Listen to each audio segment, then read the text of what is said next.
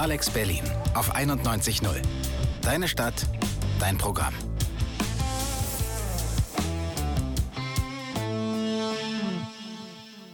Hallo und herzlich willkommen bei Digger Radio äh, bei Alex Berlin auf der 91.0. Ich bin Julia, ich mache hier gerade mein Schülerpraktikum. Und als ich erfahren habe, dass ich hier diesen Radiobeitrag kriege, den ich machen soll, habe ich mich natürlich erstmal gefragt, was zum Teufel ich hier senden kann. Ähm, und weil ich hier ja gerade mein Praktikum mache, ähm, bin ich zum Thema Berufswahl gekommen. So, das ist ja ganz logisch. Ne? Beim Praktikum geht es ja um die Berufswahl. Also bin ich einfach mal einen Tag in der ganzen Stadt rumgedüst und habe die verschiedensten Menschen interviewt. So wirklich alles Coole, was ich so finden konnte in einem Tag. Ähm, von Stuntmen zu Straßenkünstlern, die ich random am Alex angesprochen habe, über Anwälte, die ich kenne, weil meine Eltern beide Anwälte sind. Echt alles dabei. Wir hören gleich äh, ein Interview mit Ali, das ist ein Straßenkünstler, den ich total spontan einfach am Alex angesprochen habe, nachdem ich mehrere Male zurückgewiesen wurde. Ähm, ich habe mich nämlich einfach mal so, weil ich ja rumgerast bin, um Interviews zu finden, ähm, vor das Ordnungsamt gestellt und wollte da mit so einem Beamten reden, aber die dürfen nicht mit mir reden, wenn ich keinen Termin mache und so weiter und so fort.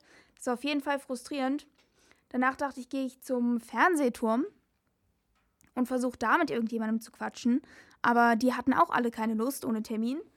Ähm, und die Deutsche Oper hatte mir davor auch noch abgesagt. Keiner wollte mit mir reden. Da war ich auf jeden Fall niedergeschlagen. Ähm, und dann kam Ali. Ein Lichtblick. Ali. Den habe ich dann gesehen auf der Straße am Alex ähm, und ihn angesprochen. Der war total nett, total freundlich, wollte direkt mit mir reden. Super Typ. Ähm, viel Spaß beim Interview. Hallo, wie heißt du und was machst du? Was ist dein Beruf? Stell dich mal kurz vor. Hallo, mein Name ist Ali. Ich bin Straßenkünstler. Ich mache Porträt und Karikaturen. Okay, cool, Ali. Wo hast du gelernt zu malen? Sieht alles total cool aus hier. Also ich habe einiges selber beigebracht beim Üben, aber ich habe auch ein bisschen was gelernt und so. Wie lange bist du dann hier? Wann kommst du und wann gehst du? Also ich mache das nicht so äh, regelmäßig. Es ist ab und zu mal komme ich zwei, drei Stunden. So, wenn das Wetter ist gut, aber ansonsten. Okay, und wie, wie viel verdient man so, wenn man hier so ist? Also ist unterschiedlich. Also, früher war ein bisschen mehr, aber jetzt ist es, manche Tage kriegt man fast gar nichts. Okay, und du hast hier deine Bilder aufgestellt, sehe ich. Ähm, kommen die Leute und kaufen die einfach oder geben sie dir Aufträge auch?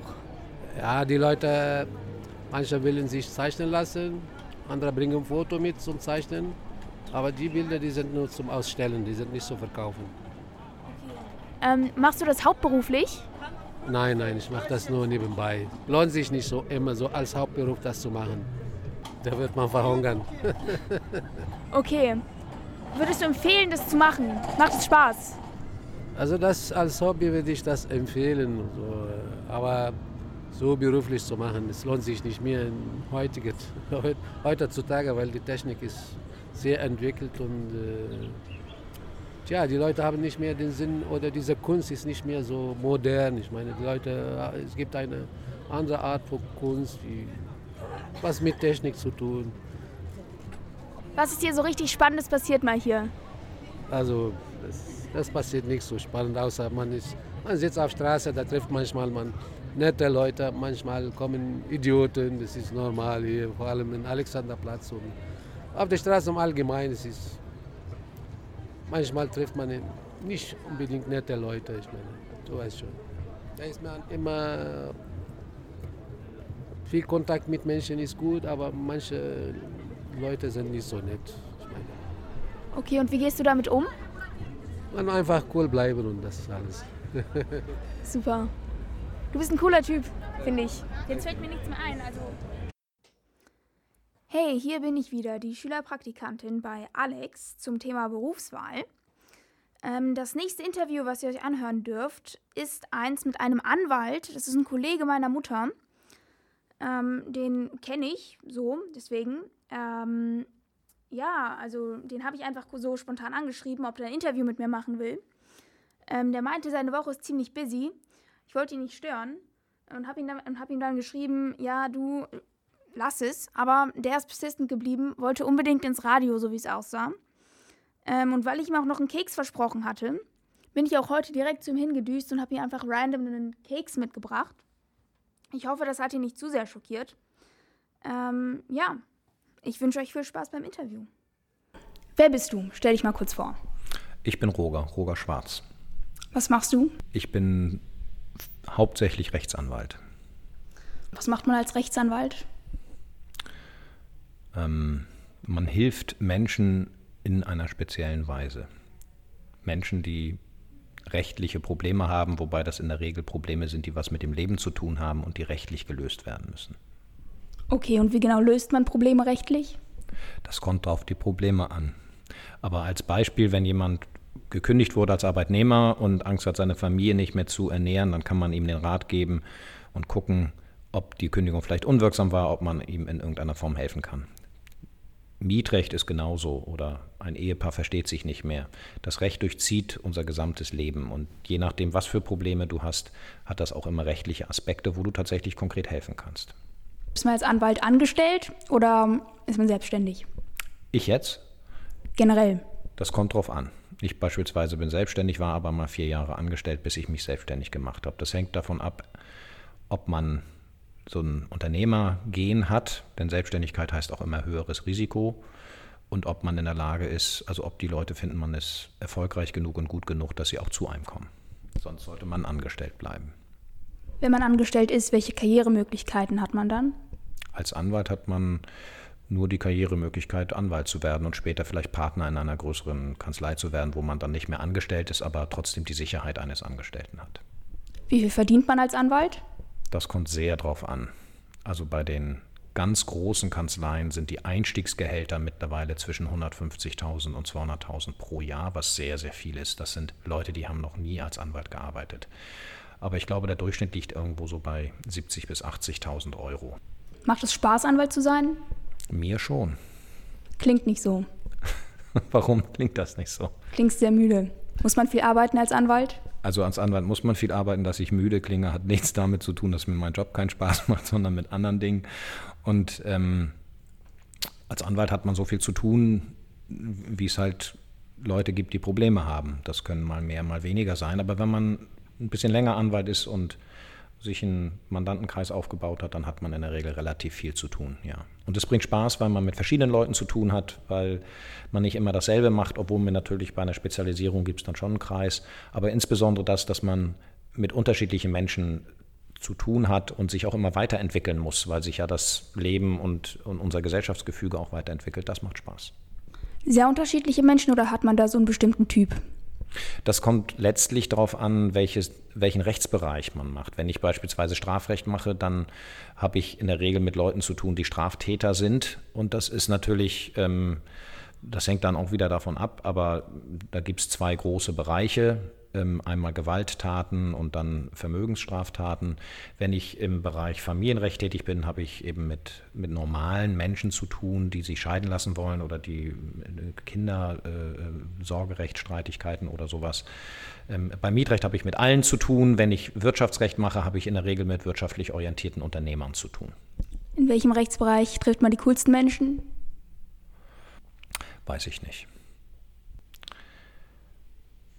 Also ich schätze mal, dass man durchaus interessante Menschen trifft oder eigene, sehr eigenwillige Menschen trifft, wenn man Strafrecht macht, was ich aber in der Regel nicht tue, äh, in einer gewissen Sichtweise. Wenn man Wirtschaftsrecht macht und mit Unternehmern zu tun hat, insbesondere wenn es mittelständische Unternehmer sind, dann hat man mit sehr interessanten Menschen zu tun, weil das Leute sind, die hohes Risiko gehen und gestalten und die sehr entscheidungsfreudig sind. Und wenn solche Leute auf einen treffen, dann gibt es da auch eine Menge Lebenserfahrung, von der man was lernen kann.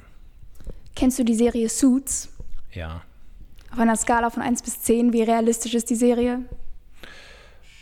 Bei 4 bis 5. Warum? Weil die rechtlichen Gegebenheiten sehr gut wiedergegeben werden. Das heißt, die sehr gut recherchiert, was das angelsächsische Recht angeht. Aber dadurch, dass die Ausrichtung der Serie ja was ganz anderes ist, nämlich es geht um Intrigen und es geht darum, dass man eigentlich mit irgendwelchen ganz tollen Ideen die anderen Leute austrickst oder gegen die Trickse der anderen vorgeht. Und das ist nicht wirklich realistisch. Auch in Amerika ist das Rechtssystem eher rechtlich und nicht so sehr von der Closing Performance eines Harvey Specters abhängig. Stichpunkt Gerichtsverhandlungen, wie läuft sowas? Ähm, also eine Gerichtsverhandlung, dem geht zunächst einmal voraus, dass du Schriftsätze machst, das heißt dem Richter oder der Richterin deinen Fall präsentierst, deine Sichtweise präsentiert, die Gegenseite, das kann auch ein Rechtsanwalt sein, das kann auch eine Behörde sein oder eben im Strafrecht ist es dann die Staatsanwaltschaft, präsentiert ihre Seite und jeder präsentiert seine Argumente mit den entsprechenden Beweismitteln und dann kommt es zur eigentlichen Verhandlung, zur mündlichen Verhandlung, damit sich alle nochmal ähm, hier präsentieren können und auch miteinander diskutieren können. Und da wird das Gericht dann ähm, nachdem die Verhandlung eröffnet ist und äh, alle Platz genommen haben, erstmal sagen, wie es selber das alles einschätzt. Dann gibt es die Möglichkeit, hierauf noch zu reagieren und zu gucken, ob man, wenn die Sache nicht so gut für einen selbst läuft, eventuell das, die Meinung des Gerichtes nochmal ändern kann.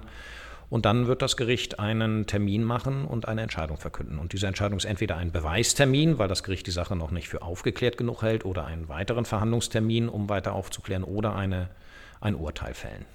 Kann das auch spannend sein?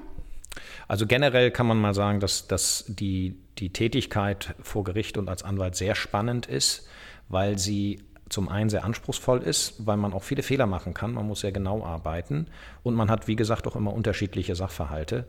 Ähm, auch als Richter, ich bin nie Richter gewesen, stelle ich mir das schon spannend vor, ja.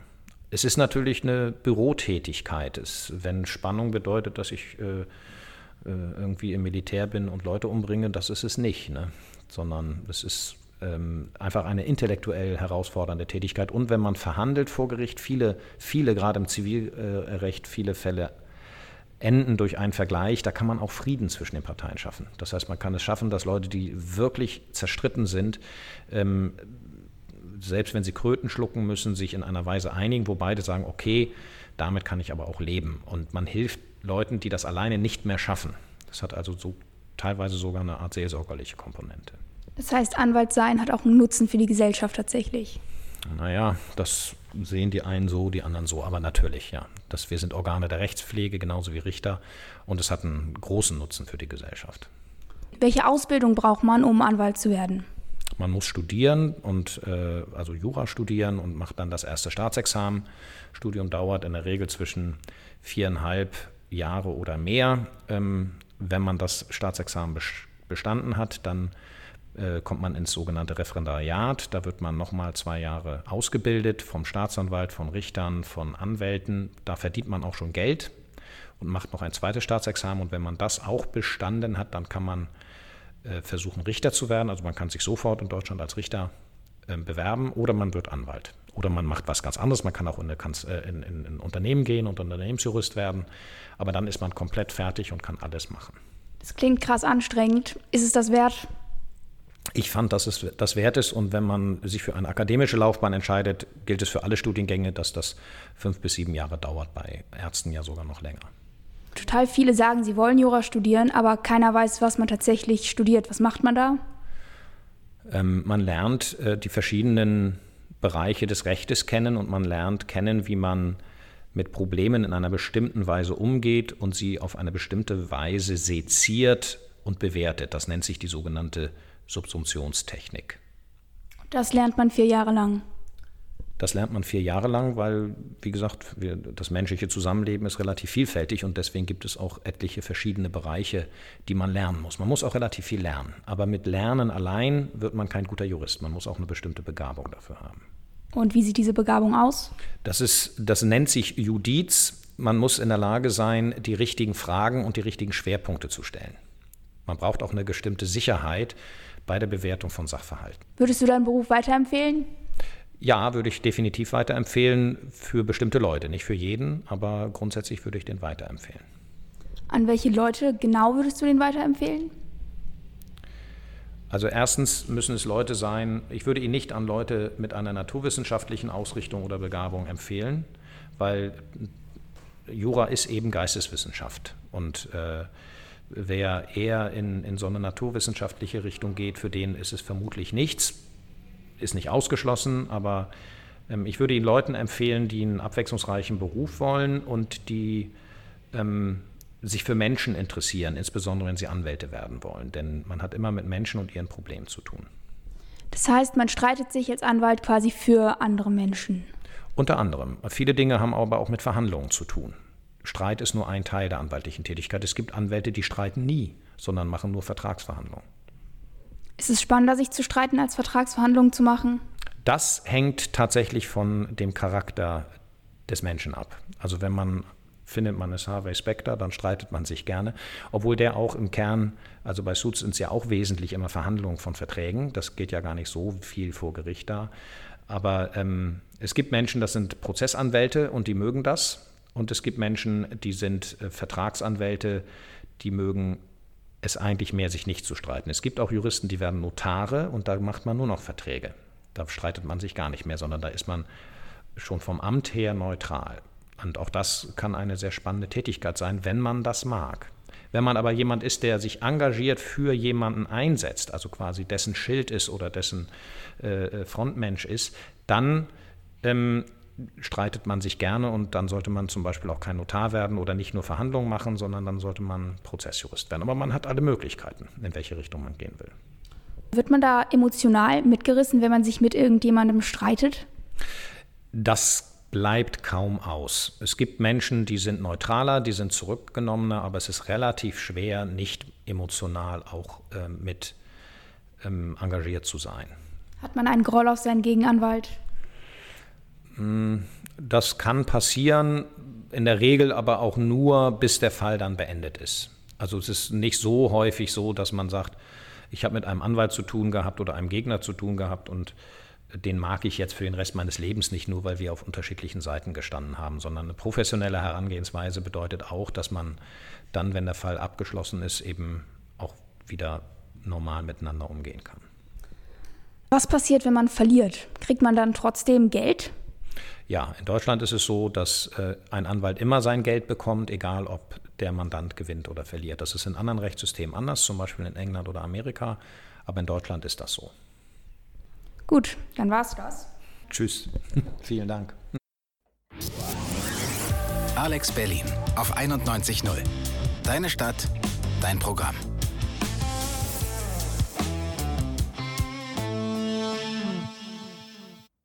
Hallo, da bin ich wieder. Julia, ähm, die Schülerpraktikantin von Alex Berlin zum Thema Berufswahl. Und ich meine, das Thema ist auch ziemlich tricky, finde ich. Also ich bin sehr jung, ich habe noch keinen Plan, was ich werden will.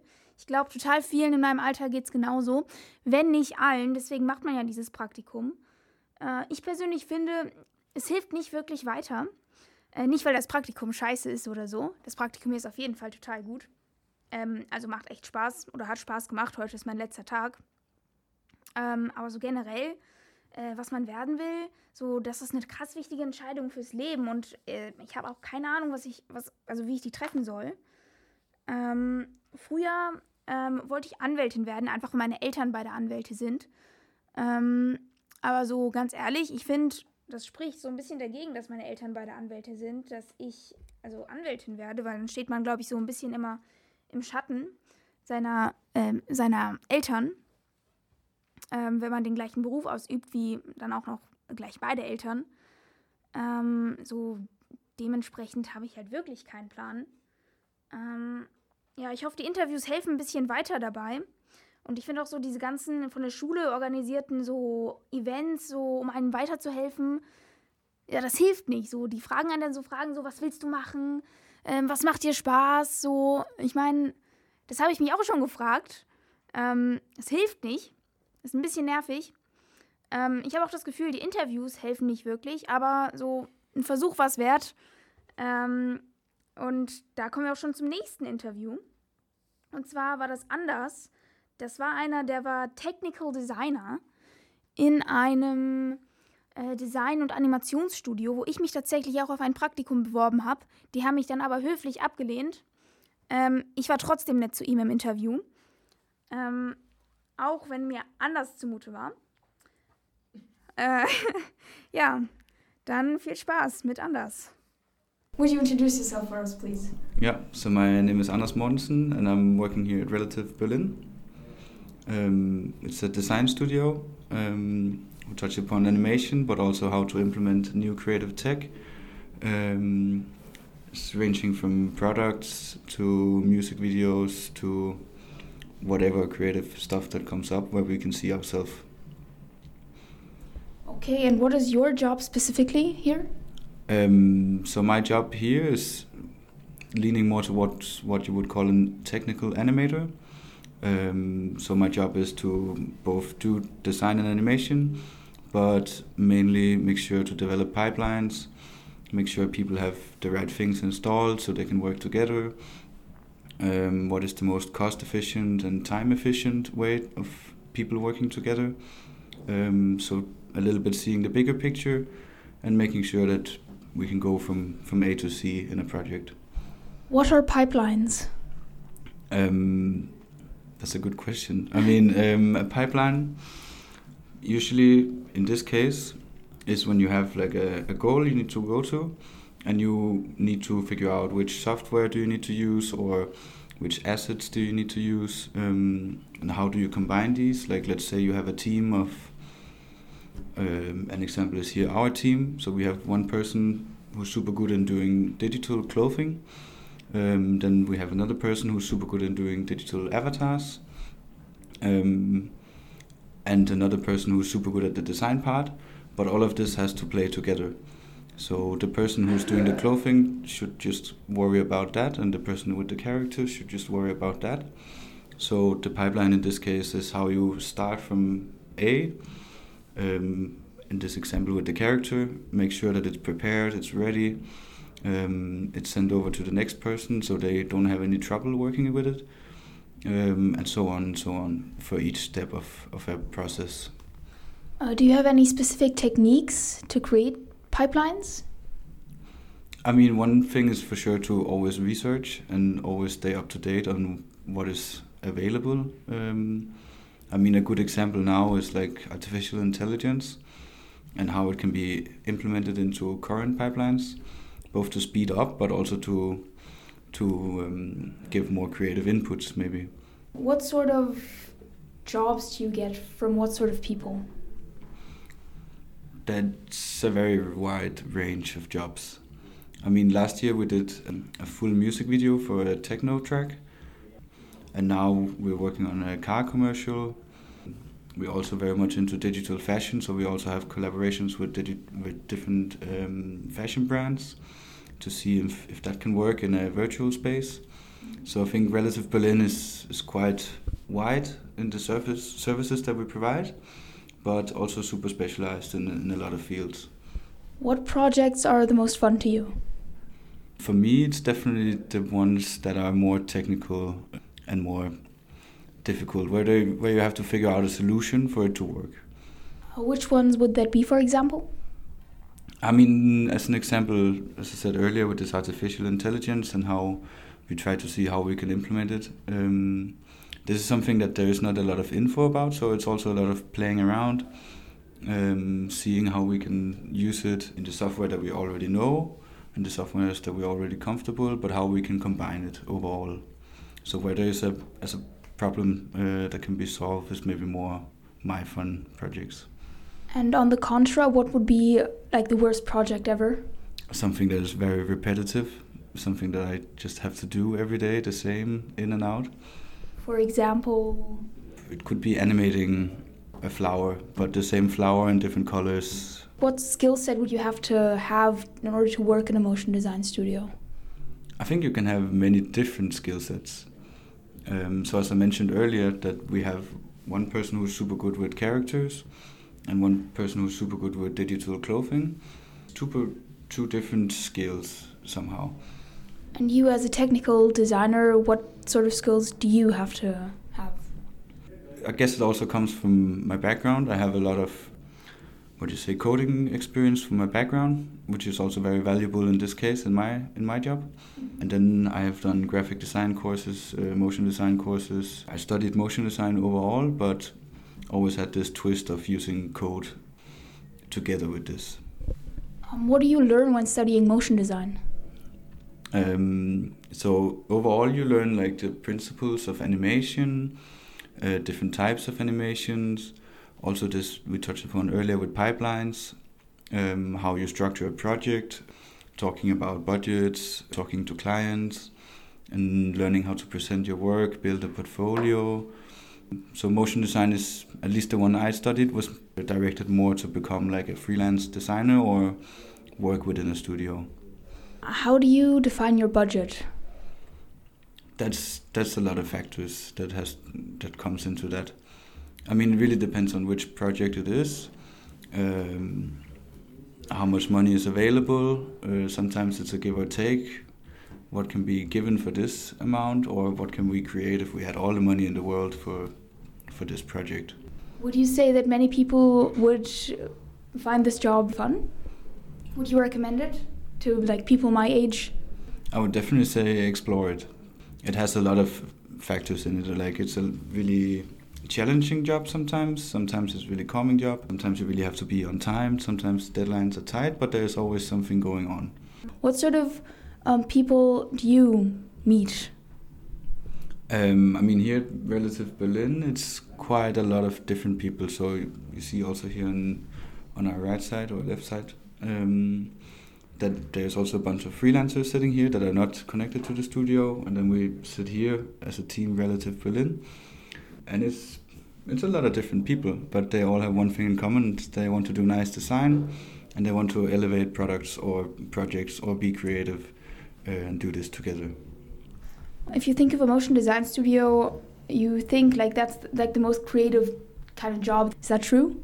Mm, I mean, it is super creative in general, but there's also times where it's less creative because you have to prepare to be creative or you have to meet certain demands. But the, the cornerstone of it is to be creative. Yeah, so that'd be it. Thank you. No problem. Ja, das Interview war jetzt auf Englisch. Ähm, danach war ich noch mal kurz bei den Nachbarn, ähm, bei dem Nachbarunternehmen. Das saß ähm, eine Etage unter diesem Designstudio. Äh, viel Spaß dabei. Mhm. Hallo, würdest du dich einmal kurz vorstellen und deinen Beruf? Hi, ich bin Jasmin, ich bin 25 Jahre alt und bin bei Mupsmäuschen Wild PR-Trainee. Und was macht ihr?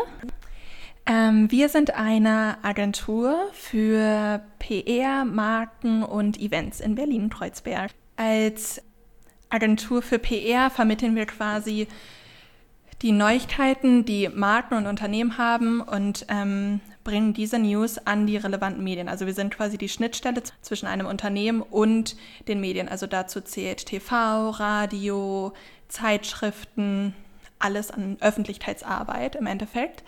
Das ist sozusagen der eine Sockel. Der zweite Sockel ist Events, also wir veranstalten auch ähm, Events, sowohl für Unternehmen ähm, als auch unsere eigenen kleinen Formate. Zum Beispiel haben wir auch ähm, Dinner-Events, also unseren Dinner Circle oder feiern einmal im Jahr unser Jubiläum, das steht jetzt auch wieder an. Und der dritte Sockel ist unser Markensockel, also dass wir auch Marken beraten und entwickeln und sozusagen bei der Konzeption mitwirken. Das heißt, ihr entwickelt Marken, ihr ähm, organisiert Events und ihr gebt die News von Unternehmen weiter an die Presse, die es dann groß machen oder genau, rausbringen. Genau. Ja. Und was ist dein Job hier genau? Ich unterstütze meine Kolleginnen dabei, ähm, die dann quasi spezifische Kunden haben, also Unternehmen als Kunden und helfe denen dabei. Ähm, also das ist zum Beispiel die Recherche, wenn es zum Beispiel darum geht, dass wir ähm, sagen, bei Kunde X gibt es diese Neuigkeiten, es gibt ein neues Produkt und ähm, es ist zum Beispiel ein Lebensmittel. Und dann heißt es, okay, für welche Medien ist das denn interessant? Für welche Magazine? Weil es ja auch verschiedene, Brei also verschiedene Nischen gibt. Und dann ähm, ist halt die Frage, okay, wen können wir denn bei Magazin Y angehen? Also für welchen Redakteur oder welche Redakteurin wäre das denn eine interessante Neuigkeit, dass der Kunde jetzt drei neue Riegelsorten zum Beispiel auf den Markt bringt. Und ähm, dann helfe ich zum Beispiel dabei, wirklich die richtige Person bei dem Medium zu erreichen, beziehungsweise herauszufinden, wer das ist.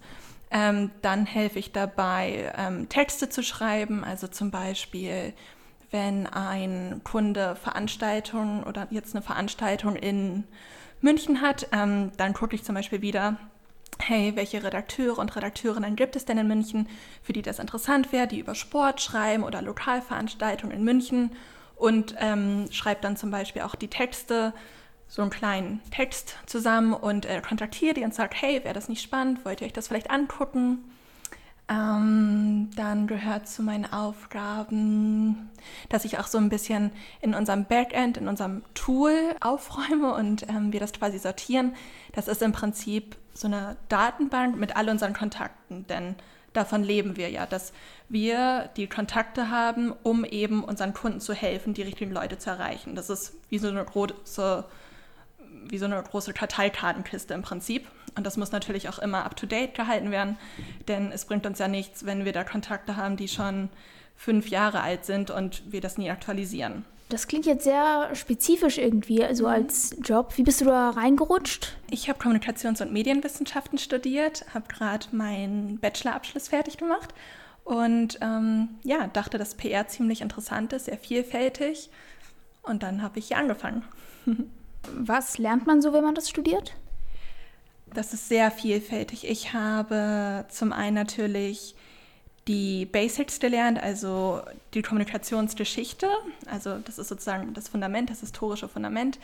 Dann hatte ich Kurse zu ähm, Filmmethoden und Filmtechniken, dann aber auch zum Bereich Marketing, also Online-Marketing, Suchmaschinenoptimierung, ähm, habe auch selbst Filme gedreht, also es ist so die mediale Bandbreite und dann konnte ich mich selbst auch schon so ein bisschen spezifizieren, inwiefern ich das will, oder spezialisieren, Entschuldigung. Wem würdest du empfehlen, das auch zu studieren? Also welche Talente und Voraussetzungen könnte man idealerweise mitbringen? Ich glaube, man sollte eine gewisse Wortgewandtheit haben, Interesse an. Warum Wortgewandtheit? Weil du in der Medienwelt eigentlich immer wortgewandt sein musst. Also zum Beispiel jetzt bei den Texten, ähm, dass man halt sich schon gut ausdrücken kann und es auch jeweils anpassen kann, je nachdem, wer die Zielgruppe ist, also wen man ansprechen möchte. Und da ist es einfach gut zu wissen, wann man vielleicht eher ein bisschen förmlicher ist, wann ein bisschen lockerer und das dann anpassen kann. Was noch? Ich glaube, dann ist es sehr wichtig, das Interesse an an neuen Trends zu haben und an der digitalen Entwicklung, eben weil wir ja gerade in der Mediensphäre von der Digitalisierung extrem betroffen sind. Also es ist ja ständig im Wandel und ich glaube, da muss man auch wieder in gewisser Weise anpassungsfähig sein und halt mitgehen und auch wissbegierig sein. Ähm, und wenn man vielleicht auch offen ist, sich ein bisschen auszuprobieren und sich für sich selbst herauszufinden, in welche Richtung man weitergehen möchte. Wie würdest du sagen, ist der Spaßfaktor in deinem Beruf?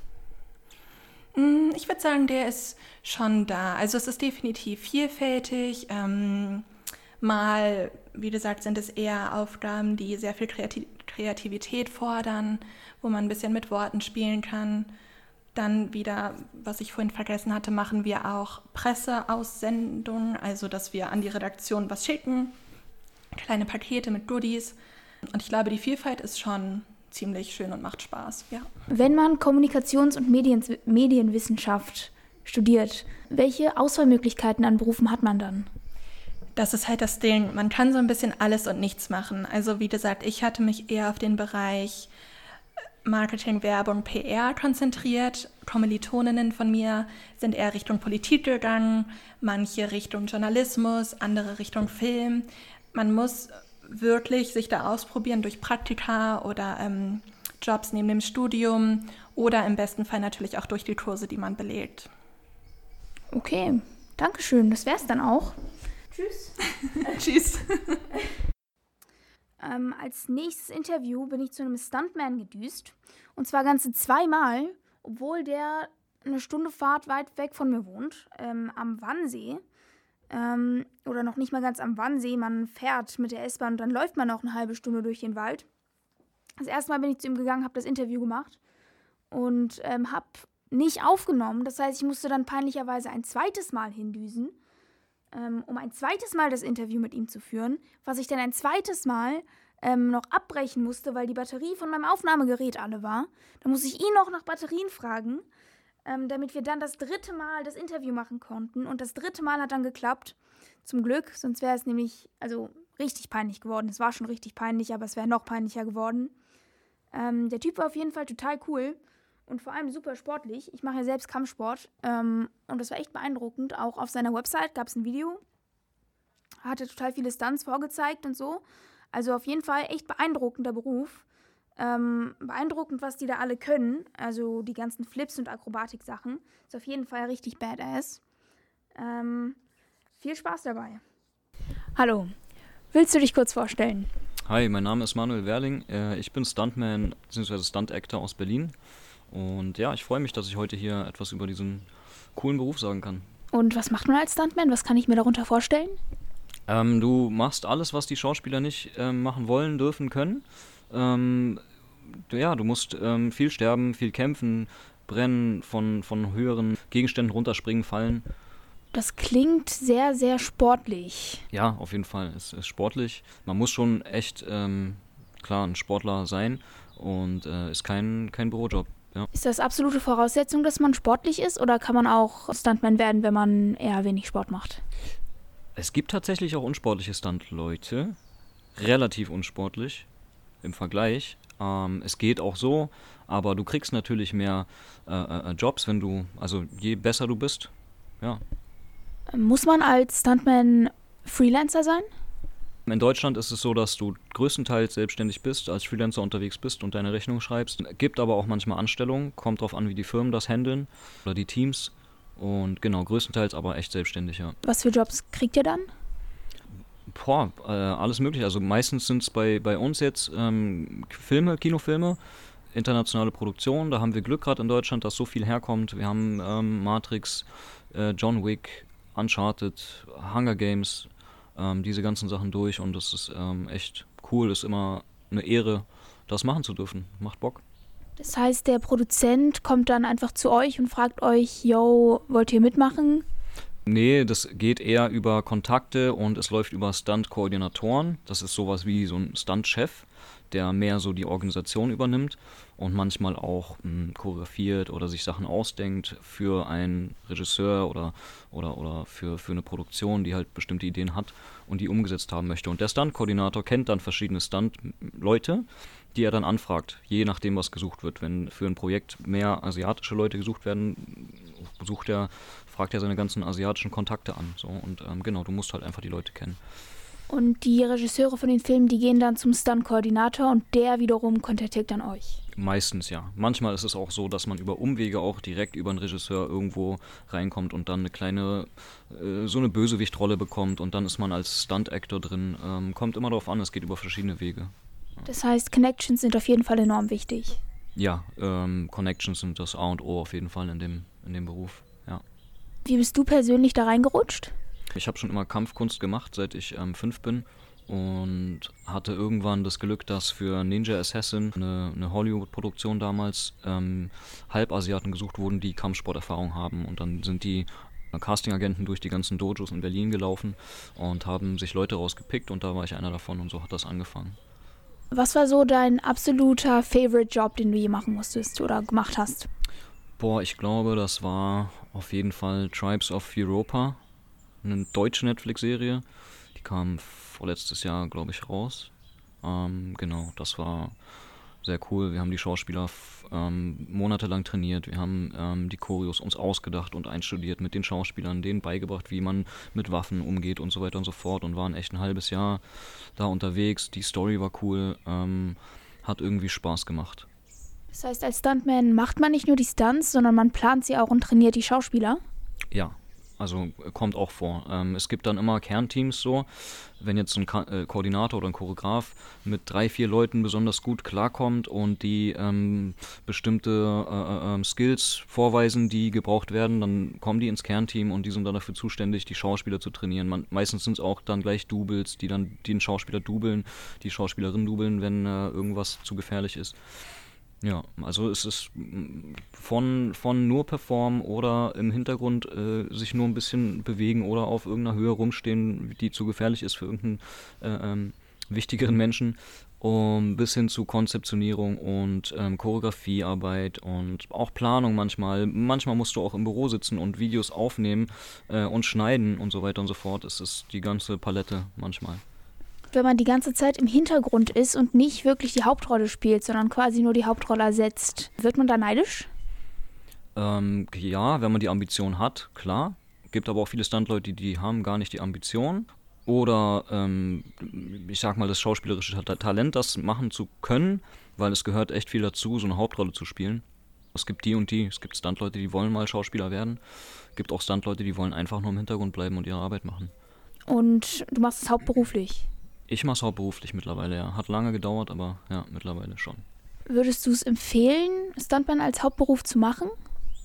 Wenn du die Möglichkeit hast einzusteigen und deine Talente da liegen und du die Sicherheit nicht brauchst, dass du monatlich so und so viel Geld auf dem Konto hast, ähm, sondern immer verschieden, manchmal sehr viel, manchmal auch gar nichts, wenn keine Jobs kommen, ähm, dann ist es was für dich. Ähm, ja, ansonsten ist es ein langer, harter Weg.